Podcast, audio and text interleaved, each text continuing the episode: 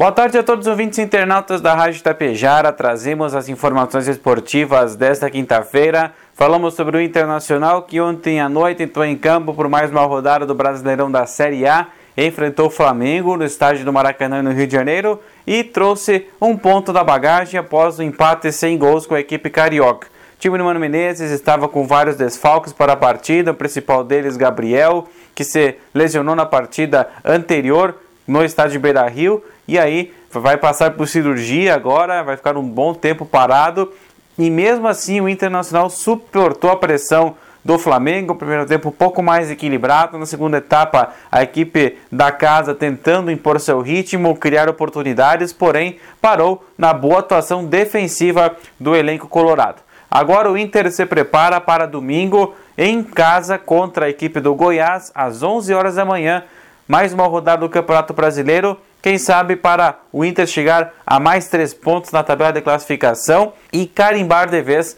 a sua vaga na Copa Libertadores do ano que vem. Já hoje à noite, mesmo que não tenha rodada do gauchão da Série B, na parte dos playoffs, a equipe do Tapejara Futsal recebe nesta noite de quinta-feira no Complexo Esportivo Educacional e Cultural Albino Socella a equipe do Sananduva Futsal para um amistoso aí preparatório aí para a fase das quartas de final. O primeiro compromisso do Tapejara vai ser em casa. Vamos ver agora, depois desse julgamento da Liga Gaúcha aí, se permanece a APF de Gentil como a próxima adversária da equipe de Tapejara ou um novo time aí que vem então a bater de frente uma vaga nas semifinais do Gauchão. Hoje à noite então o jogo a partir das 20 horas, você pode acompanhar no ginásio, entrada é gratuita, então uma programação boa nesta quinta-feira à noite então esse amistoso entre o Tapejara Futsal e o Saranduva Futsal.